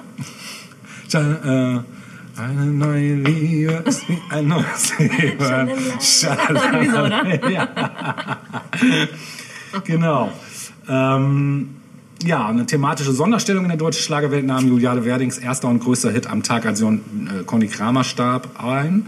Und engagierte Pädagogen griffen das Teenagerlied gern auf, um im Unterricht auf die Gefahren des Drogenkonsums hinzuweisen. 72 hatte einer der einflussreichsten Musicalfilme aller Zeiten seine Premiere, nämlich Cabaret, mit Lisa Mine Liza Minnelli in der Hauptrolle. Genau. Die äh, 65 gegründete Band Scorpions veröffentlichte ihr erstes Album Lonesome Crow. In Deutschland veröffentlichte Juliane Werding ihr gleichnamiges Album. Äh, ja, Juliane Werding. Genau. Landete sofort Oder auf Platz Lonesome 1. Crow. Nein. Ja. Lena Valaitis veröffentlichte mit Die Welt der Stars und Hits ihr Debütalbum und mit der Single Ob es so oder so oder anders kommt, eroberte sie die Hitparaden. Ja, und Peter Frampton brachte nach Humble, Humble Pie sein erstes Soloalbum mit dem Titel Wind of Change heraus. Um Gottes Willen. In Kansas gründete sich die Band mit dem gleichen Namen. Das war 72. Sehr Genau. schön. Und damit sind wir auch am Ende des ersten Teils Der wilden 70er. der wilden 70er, genau. Ja. Und wir haben es überlebt. Ne? Wir, sind, sta- wir haben, sind alive gestayed. Ja. ja. Es Ja. wird bunt und crazy weitergehen. Da würde ich nächste sagen. Mhm. Woche. Mit tollen neuen Themen. Wenn es wieder heißt, Tausend, 1000 Jahre, Jahre Popkultur. Who's the black pride and dick that's a sex machine to all the chicks?